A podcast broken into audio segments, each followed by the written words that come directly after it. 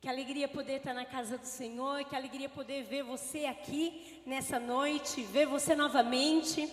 Aquele que está pela primeira vez aqui, ver você e conhecer você, que alegria poder falar da parte de Deus e poder trazer da parte do Espírito Santo um, algo para o teu coração. Nós estamos começando uma série que chama Identidade. E hoje é a, a, segunda palavra sobre identidade eu quero trazer para o teu coração. Quem não assistiu a primeira, corre no YouTube e assiste lá. Que foi uma bênção, um ensinamento tremendo para os nossos corações acerca da identidade. Hoje eu quero trabalhar mais um pouquinho sobre isso com você. E o que nós vimos com o pastor Júlio a semana passada, é, a identidade não tem a ver com aquilo que eu faço, nem com aquilo que eu conquisto, nem com aquilo que eu tenho. A nossa identidade não tem a ver com nada disso. Tem a ver com o que eu sou em Cristo Jesus, amém? Isso que nós vimos a semana passada.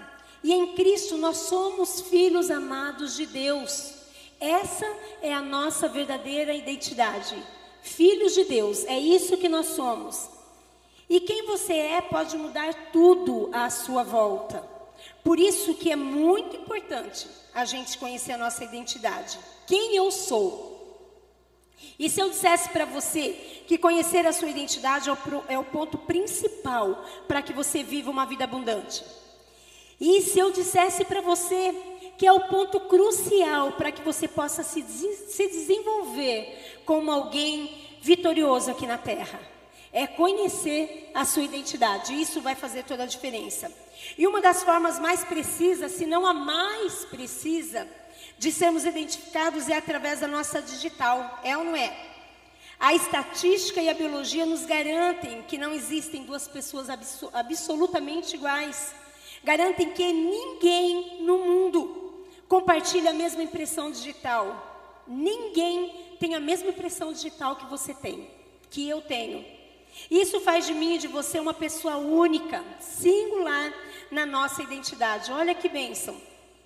E Deus nos ama na nossa singularidade, na nossa particularidade, porém Ele nos ensina através da comunhão e do relacionamento, do, do, do conjunto, do ajuntamento. Ele quer nos ensinar.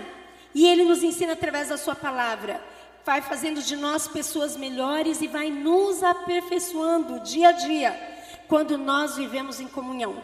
Por isso que nós amamos e precisamos amar a comunhão, o ajuntamento na casa do Senhor. E porque nós precisamos uns dos outros, para que nós possamos nos tornar pessoas mais parecidas com Jesus. E ninguém quer conhecer a palavra de Deus para ser dono de si mesmo, ninguém deve conhecer a palavra de Deus para se tornar anjo, nós precisamos conhecer a palavra de Deus para ser ser humano melhor, para aprender melhor a amar o outro, para se deixar ser amado pelo outro. Para isso, nós precisamos ter conhecimento da palavra de Deus. E eu quero falar com você coisas poderosas que farão uma diferença tremenda na sua vida. Você crê nisso? Amém? Então que você receba da parte do Senhor o que Ele tem para o teu coração nessa noite, em nome de Jesus. E o primeiro ponto, então, que eu quero ver com você é: quando você tem convicção de quem você é, o ambiente não te influencia. É você que influencia o ambiente. Você pode repetir isso comigo? Eu vou falar e você repete, para ficar cravado aí no teu coração. Quando eu tenho convicção de quem eu sou, o ambiente não me influencia. Eu é que influencio o ambiente. Amém? Que nessa semana eu e você saímos daqui com essa certeza.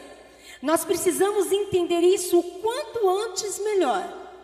Nós precisamos declarar isso sempre. Que nós não somos influenciados pelo ambiente, porque nós estamos, nós sabemos a, a nossa identidade, quem nós somos. E nós precisamos viver essa realidade diariamente. Eu sou quem eu sou em qualquer lugar. Semana passada nós aprendemos alguns detalhes sobre a nossa identidade. Então volto a falar com você, porque eu estou tocando daqui para frente. Então se ficou alguma dúvida, corre lá e vai, vai assistir de novo para você ter certeza da sua identidade em Cristo Jesus. E nós vamos aqui para o segundo ponto, né? Para o segundo momento da nossa identidade. Então eu sou quem eu sou em qualquer lugar. Este é quem eu sou.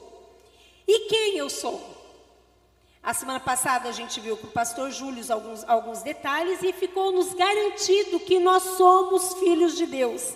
Através de detalhes da palavra, através de versículos e, e, e textos da palavra de Deus que nos garante que nós somos o filho de Deus amado.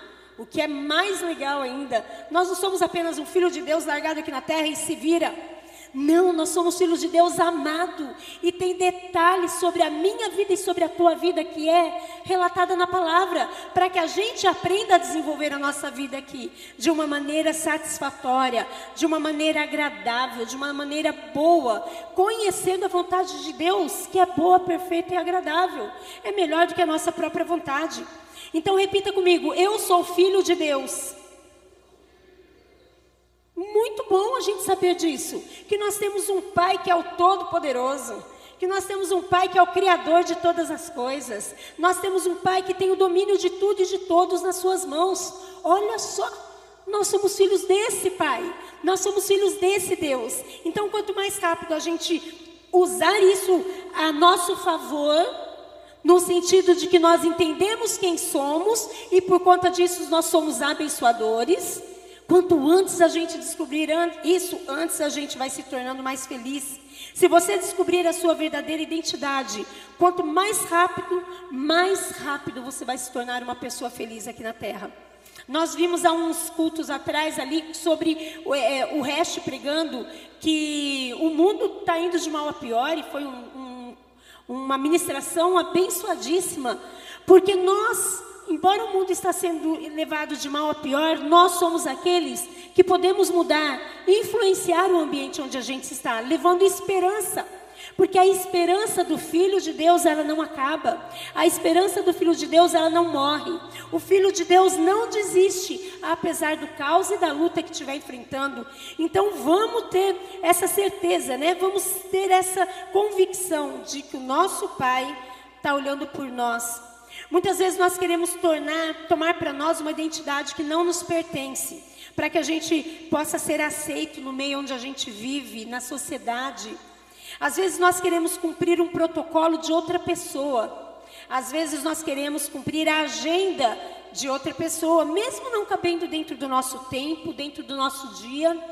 Mesmo que não caiba no nosso bolso, muitas vezes a gente quer cumprir o protocolo do outro. E nos sujeitamos a isso. E aí nós vamos mudando quem a gente verdadeiramente é. Com isso, nós podemos até fazer outra pessoa feliz por querer nos moldar mas nós vamos nos sentindo infelizes porque a nossa identidade vai se tornando maculada, a nossa identidade vai nos tornando é, é, é, defeituosos, né? E o pecado fez isso com a gente. E muitas vezes, então, por conta do, de que a gente quer andar de acordo com o que a sociedade anda, a gente então vai deixando de ser quem nós nascemos para ser. E esse é um perigo muito grande muito sério dos nossos dias. Viver de aparência é um perigo. E é isso que nos faz pessoas infelizes. Querer ser quem nós não somos. Se tornar alguém que nós não somos. Ou fazer o que a gente jamais faria. Mas como está todo mundo fazendo, eu sou levada a fazer também. Fazer aquilo que o outro quer que eu faça. Isso não vai nos tornar uma pessoa feliz. Saiba disso. Amém? Um exemplo bem clássico disso, e eu peguei esse exemplo aqui porque a gente consegue visualizar, enxergar e, e, pensar num exemplo bem, bem clássico mesmo. Vamos lá, acho que é Paris, Milão, São Paulo, é, é daí que vem a moda, não é? Então, Paris, Milão, São Paulo lançam uma moda que alguém criou, que alguém gostou, que alguém achou bonito, alguém ditou como belo, mas você não gostou você não achou bonito, você viu que não combina com você, mas está todo mundo usando. Então aí, porque está todo mundo usando, já já está eu e você usando também. não combina comigo, não combina com você, mas está todo mundo usando, já já a gente entra na onda e usa também. Mas já já nós vamos achar que é, não é tão feio assim, que é bonito. E já já a gente entra na moda, a gente vai se, se adequando àquela moda, porque está todo mundo usando. E aí quem entende de moda pensa assim, nossa, ela não devia ter usado isso, não combinou com ela. Ele não precisava ter aderido a essa moda, não é a cara dele. Mas a gente não entende, a gente entra na onda. É ou não é assim? Não é? Estou falando aqui com duas que manjam de moda. É assim. E não estou falando só de moda, de vestimenta, tudo na nossa vida. A gente acaba entrando na onda se a gente descuidar. Mas quando nós temos a certeza e a convicção da nossa identidade, a gente não vai mais sendo levado de um lado para o outro. Como a palavra de Deus diz, que a gente não é levado de um vento para um lado, para um lado, para o outro. Toda doutrina entra no nosso coração e a gente vai fazendo uma mistura. Não, quando a gente entende a nossa identidade, a gente foca em um só que é Deus. E a gente busca dele a moda, a gente busca dele a regra, a gente busca dele a direção, porque a gente sabe que é o que vai nos fazer pessoas felizes. Amém? Em todos os aspectos, então, em todos os momentos, precisamos estar cientes de quem somos para sermos, para não sermos moldados pelo modismo que o mundo oferece, pelo sistema. Porque coisas, pessoas e situações não devem mudar quem nós somos. E eu já entendi, então, que sou filho de Deus. E eu sou, sendo filho de Deus, eu sou do seu reino. E como seu filho e pertencendo ao seu reino, eu não preciso muitas vezes, e muitas vezes nem devo, fazer certas coisas. A palavra de Deus diz em 1 Coríntios 6, 12: Todas as coisas me são lícitas, mas nem todas me convêm. Todas as coisas me são lícitas, mas eu não me deixarei dominar por nenhuma delas. Então a gente tem que ficar esperto, né? Falei de moda porque é um exemplo que a gente consegue visualizar na nossa mente, mas todo e qualquer modismo que não bate com a palavra de Deus, nós precisamos olhar para nós e saber de quem nós somos filhos. Então, é, o primeiro ponto né, que nós vimos é quando você tem convicção de quem você é, o ambiente não te influencia. É você que influencia o ambiente. Quem aqui já ouviu falar de cifrar e puar? Nem precisa levantar a mão, né? Como diz o pastor Júlio sempre, pode ser uma dica aí de um nome para quem tiver gêmeas, né?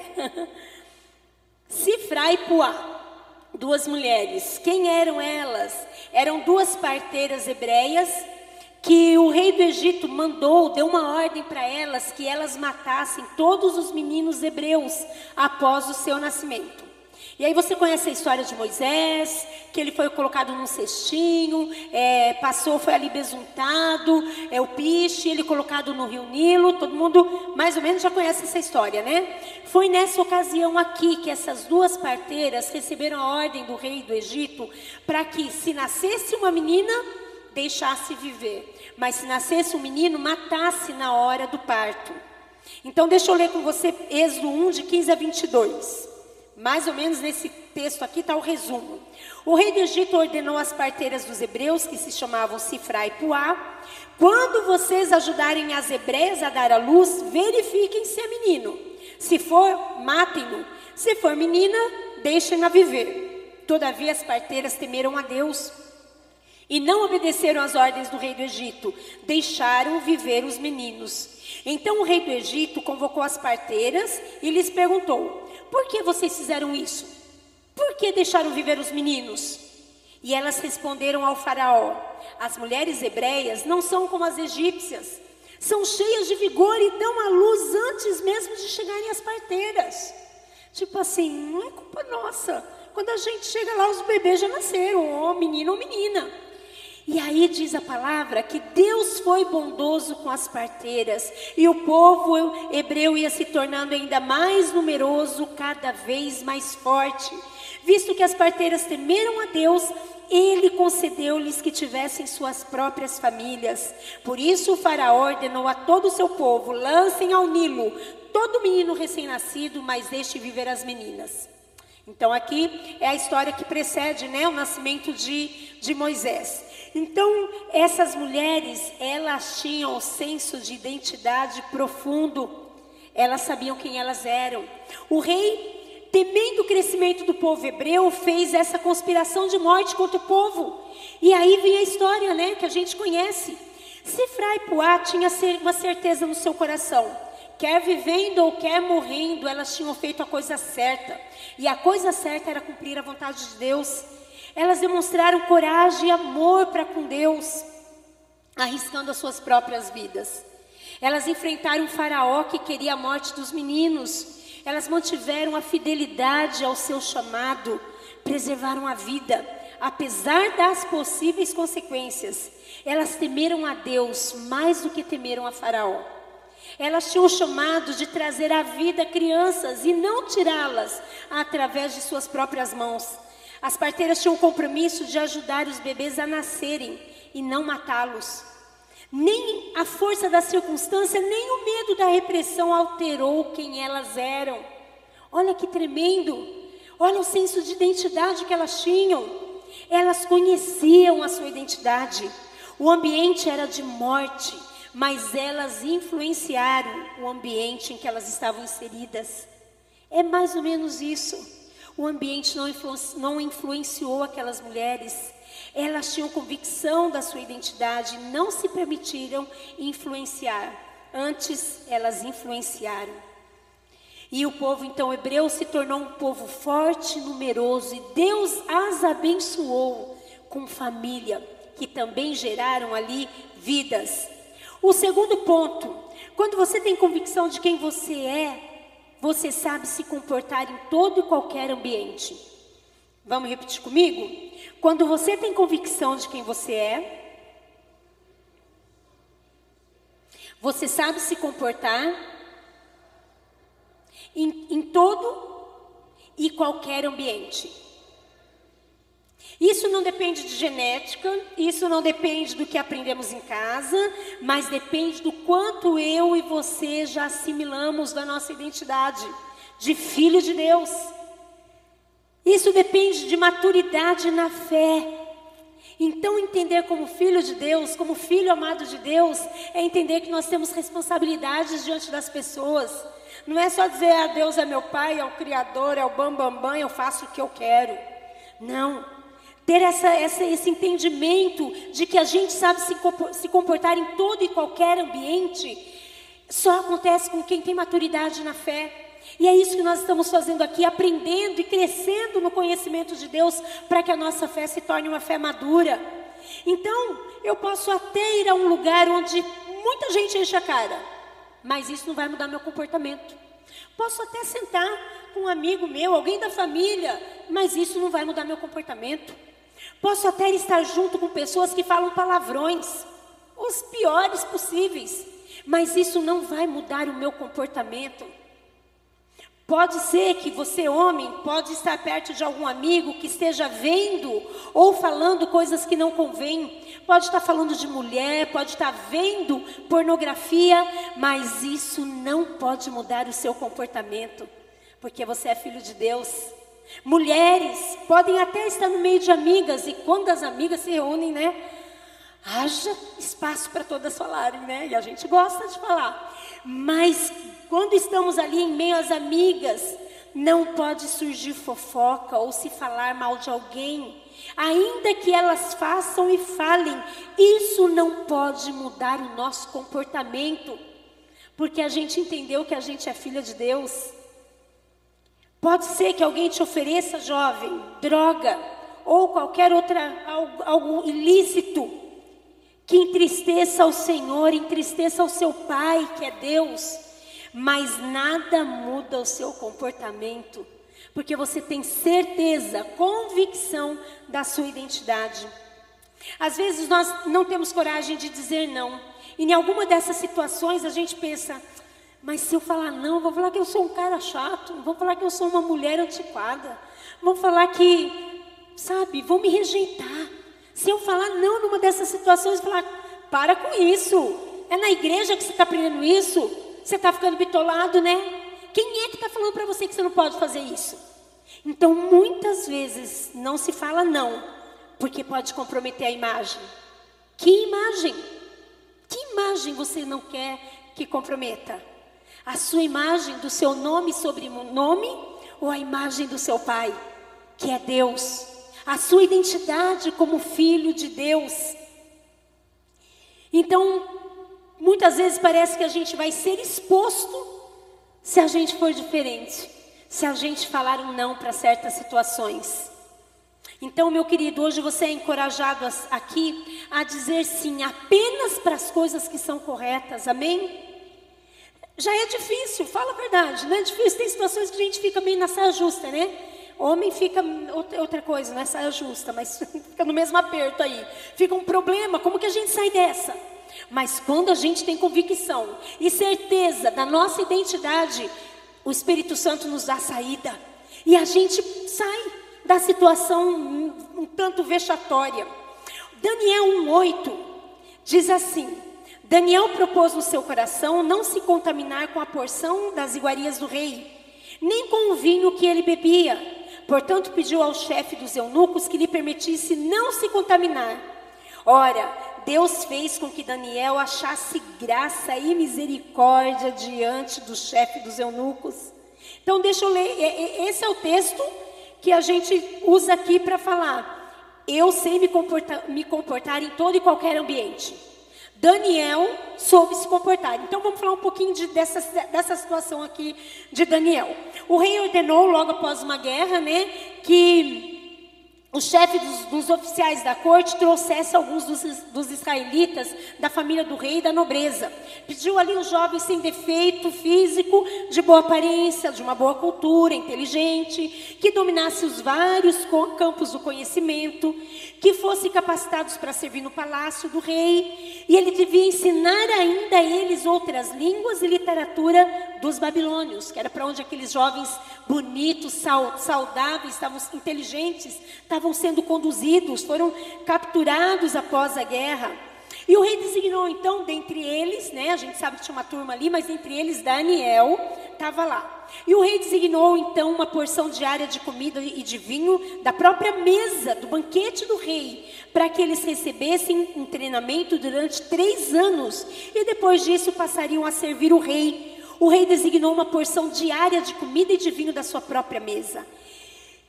E esses quatro jovens, a esses quatro jovens, mas Daniel, estamos falando de Daniel, a Daniel Deus deu sabedoria e inteligência para que conhecesse para conhecerem todos os aspectos da cultura e da ciência. E Daniel, além disso, soube interpretar todo tipo de visões e sonhos. Se a gente for ler lá Daniel 1, a gente vai ver o bate-papo dele com os oficiais ali, e ele falou: Olha, eu não vou comer das iguarias do rei. Me traga água, me traga apenas vegetais. Eu não vou me contaminar com a iguaria do rei. Não vou comer do que ele quer. Eu não vou me dobrar ao que Ele quer que eu faça. O meu comportamento é um comportamento de um filho de Deus. E, e aqui a gente vê o benefício. E se a gente fosse contar aqui com o tempo toda a história de Daniel, o quanto esse jovem marcou a história. O quanto esse jovem nos ensina por ter mantido o seu comportamento de filho de Deus. Ele não se deixou contaminar com aquele momento, não se deixou contaminar com os banquetes que foram oferecidos a ele. E muitas vezes são verdadeiros banquetes que são oferecidos a mim e a você. Mas se a gente tem certeza da nossa identidade, a gente se comporta da maneira de um filho de Deus, a gente não cede. A gente tem a condição e a sabedoria de dizer não, porque a gente não quer desagradar o nosso Pai. Então, que você saia daqui nessa noite com essa convicção de quem você é.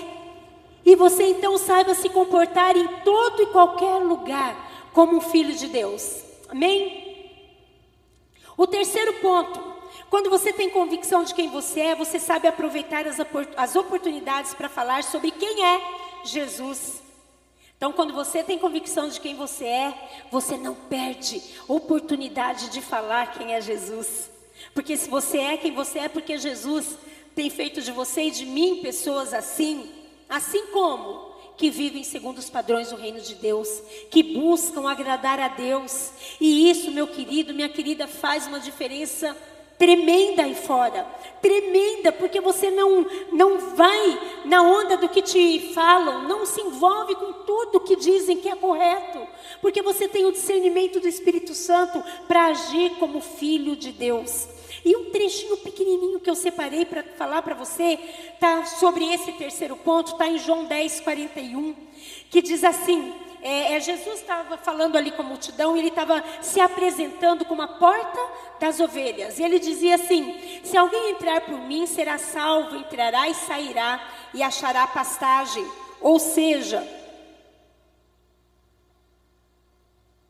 Jesus nos coloca aqui como uma ovelha que depende do seu pastor, uma ovelha que sabe, que ouve a voz do seu pastor e é, é, segue essa voz, é conduzida por essa voz. Então ele estava ali explicando para aquele povo que estava ali sentado ouvindo.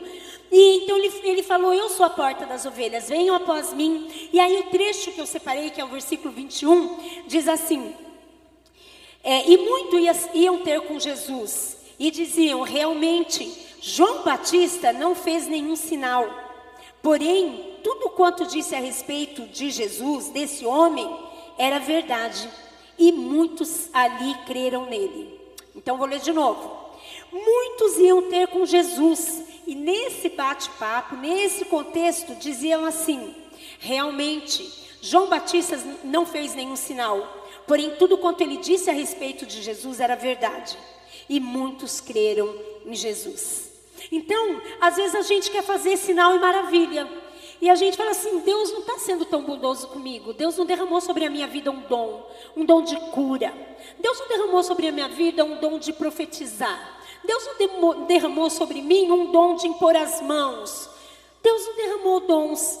Então, eu sou só um filho qualquer de Deus. Não. Você é um filho muito especial de Deus, muito amado de Deus. E Ele quer que você revele, você fale acerca do teu pai, você fale acerca do teu irmão, Jesus. E Ele quer que você viva, para que nem se, se você não falar, as pessoas vejam em você que você é alguém diferente. Aqui está dizendo que João não fez nenhum sinal.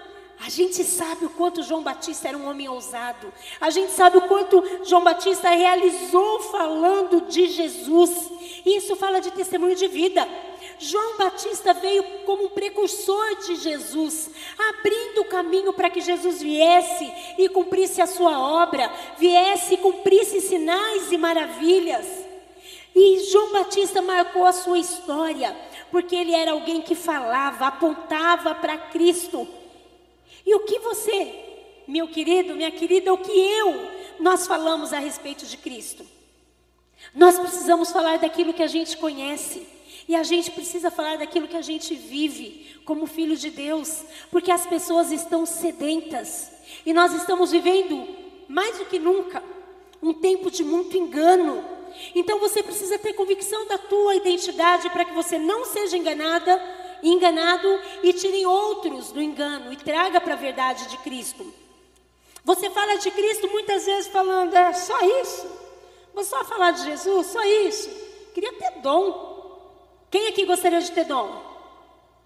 Vamos começar a clamar, amém? Quem tem dom para ter mais dons, e nós vamos começar a clamar, e nós vamos começar a pedir os dons do Senhor, dom de cura, dom de profecia, e nós vamos começar a clamar os dons do Senhor, sim, mas o começo é o dom de profetizar, e esse dom eu e você temos.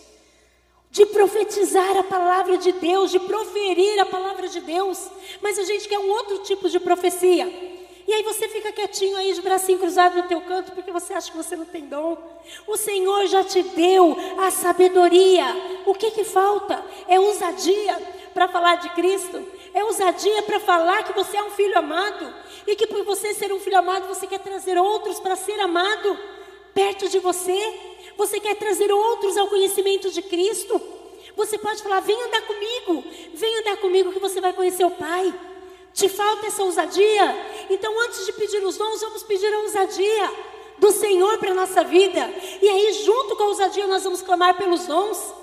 E vamos fazer a diferença, levando a cura para quem precisa de cura, levando, levando discernimento de espírito a quem precisa, levando a libertação. Amém? Mas que a ousadia seja o primeiro, primeiro degrau que você busque no Senhor. Você fala de Cristo muitas vezes achando que você não vai ser ouvido. Olha aqui, João Batista declararam, declararam ali para Jesus, ele não fez nenhum sinal, porém tudo que ele disse a teu respeito era verdade, Jesus. E ali então muitos creram nele. Então fala, meu querido, do amor de Jesus, fala da vida de Jesus. E ainda que você ache que você não está sendo tão ouvido, essa semente vai frutificar. Isso é, é testemunho de vida. Faça isso, porque a palavra por si só frutifica. Amém? Então profetize sobre a vida das pessoas salvação. Profetize sobre a vida das pessoas conhecimento de Cristo.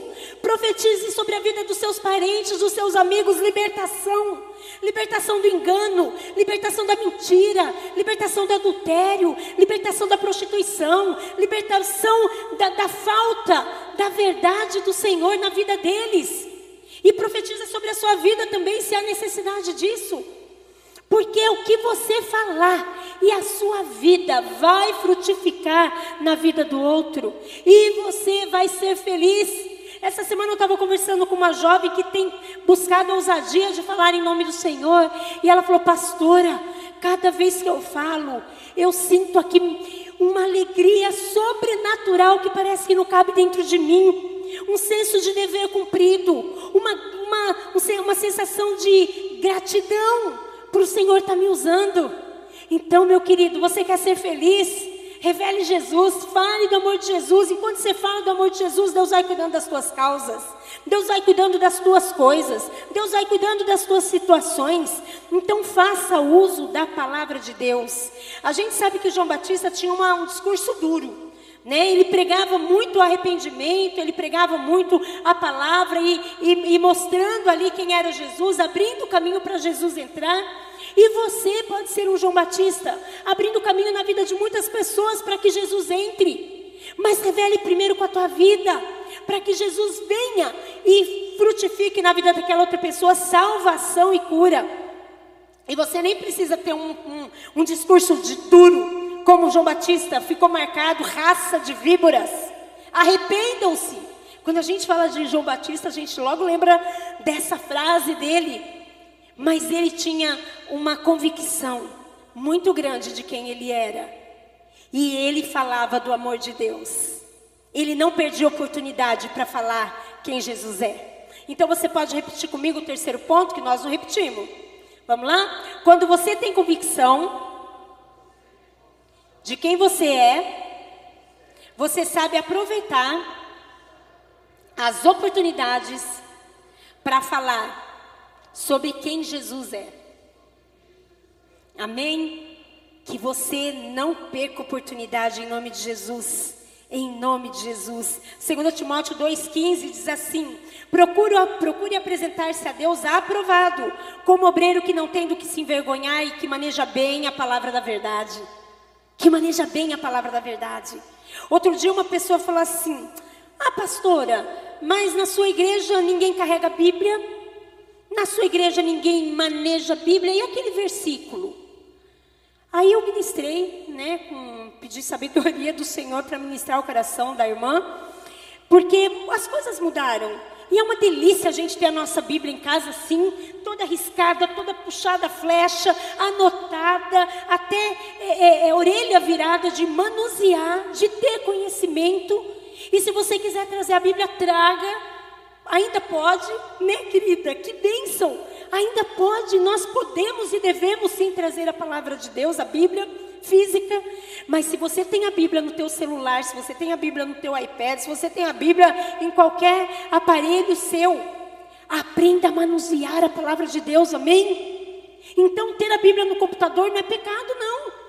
Tenha a Bíblia no teu coração. Vamos ler e ler de novo e ler de novo, porque é ler da palavra de Deus que a nossa fé vai ser consolidada, vai ser aumentada, e vamos guardar a palavra no nosso coração para nós não pecarmos contra o Senhor, ou pecarmos menos. Né? Ontem ainda uma pessoa falou, mas a gente peca ainda, né? A gente peca ainda, a gente erra ainda. Mas quanto mais a gente conhecer da palavra de Deus, a gente vai errando menos, a gente vai pecando menos, porque nós guardamos a palavra do Senhor no nosso coração, para nós não pecarmos contra Deus, amém? Então, seja a tua Bíblia aí no iPad, no celular, onde for, ou a Bíblia física, tenha a tua Bíblia física em casa para você riscar, rabiscar, pesquisar, tenha sim. Mas se você não quiser trazer aqui, embora possa e deva, mas guarda a palavra de Deus no teu coração, amém? Amém?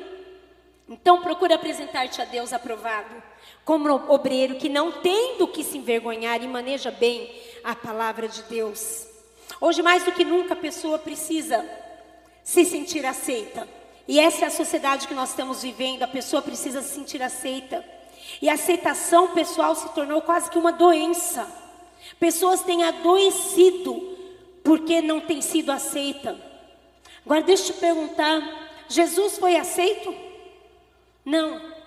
Então, se a gente olhar para Jesus, a gente fala: Nossa, eu sou tão aceito, porque nem na cruz eu fui mandado ainda, né?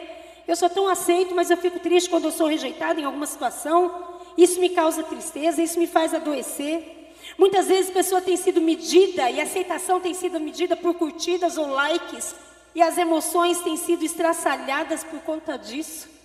Então, meu querido, que você se aceite como filho de Deus, que você não vai ser conivente com tudo, que você não vai participar de tudo, que você não vai se dobrar a tudo. Uma foto, um post, não conta a respeito de quem nós, somos realmente. Mas a nossa vida, a nossa história, sim, retrata a nossa paternidade, amém? Retrata a nossa identidade, nós somos filhos de Deus, o filho amado de Deus.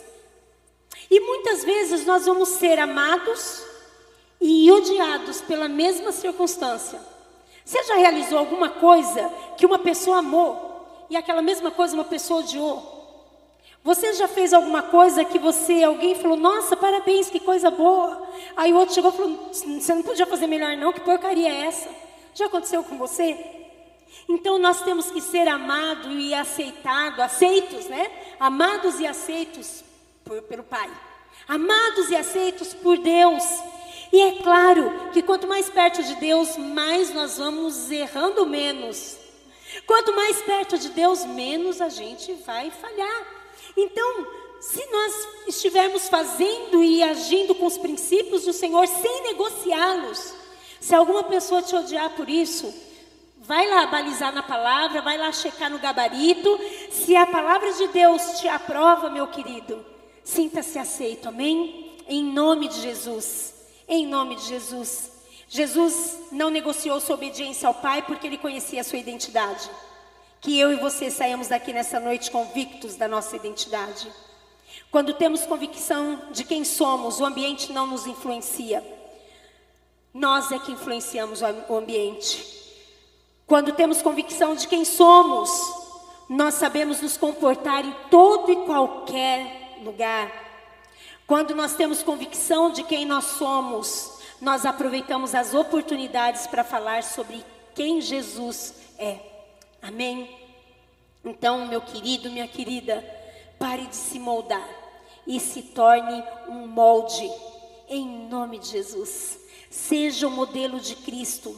Pode ser que durante muito tempo, mesmo após a sua conversão, ou você está vindo para Jesus agora, pessoas zombem da tua maneira de agir, pessoas zombem quando você diz não, quando precisa, pessoas zombem quando você diz sim para o Senhor.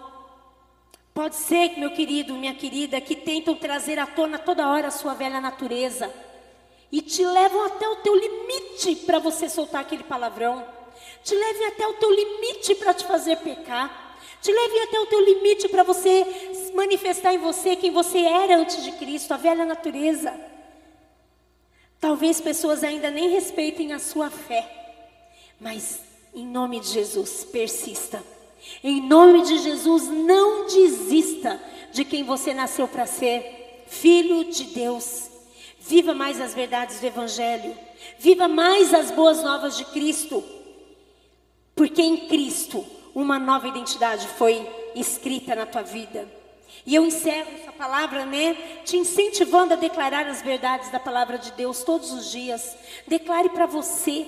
E não é uma declaração como um mantra. Não é uma declaração como positividade. E você tem que declarar, hum, isso tem que entrar na minha mente. Não, não é nada disso, não. Isso você vai ver muito nesses dias. Isso nós estamos vendo muito nos nossos dias. Um Deus colocado dentro da nossa caixinha, que existe para fazer a nossa vontade. Um Deus dentro da nossa casa, que me faz uma mulher mais empoderada. Um Deus dentro da nossa vida, que faz de nós uma mulher mais independente. Um Deus na tua vida, que faz você ser um homem próspero financeiramente sempre. Não é o Deus que a gente conhece da palavra do Senhor. Porque pode ser que a gente enfrente luta Pode ser que falte algum dia o dinheiro na nossa casa. Pode ser que algum dia a enfermidade bata na nossa porta. E se a gente tiver esse Deus dentro da caixinha, a gente vai ficar muito bravo com ele, porque naquele dia ele não fez o que eu queria. Então, meu querido, você saia daqui nessa noite tendo convicção de quem é teu pai, amém? É o teu pai. Ele dita a regra e você e eu seguimos para honra e glória do nome do Senhor. E a palavra de Deus diz para que a nossa alegria aconteça aqui na terra. Essa é a verdade do Senhor. Efésios 1, 4, 5 diz: Antes da criação do mundo, Deus já nos havia escolhido para sermos dele, por meio dele e por meio da nossa união com Cristo, a fim de pertencermos somente a Deus e nos apresentarmos diante dele sem culpa.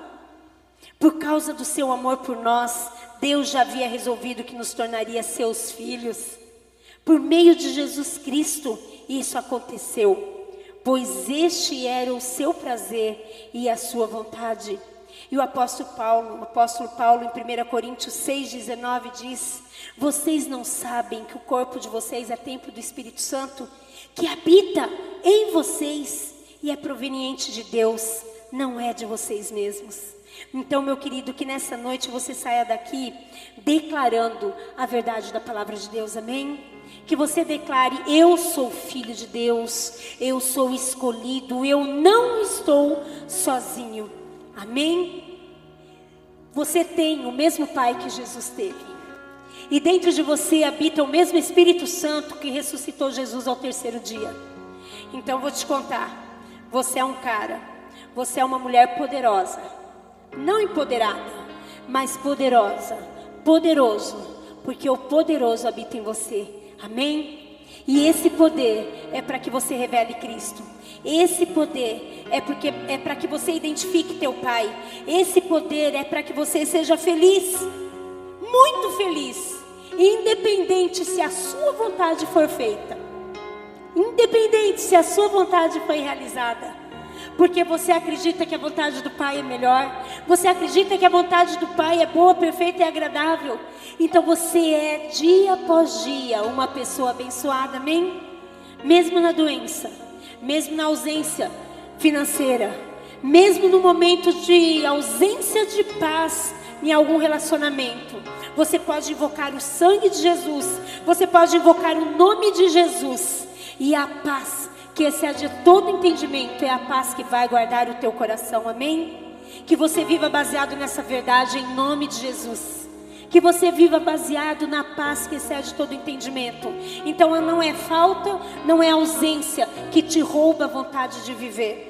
Não é nada disso que rouba a tua identidade de quem você é em Cristo Jesus. Amém? Abaixa a tua cabeça em nome de Jesus.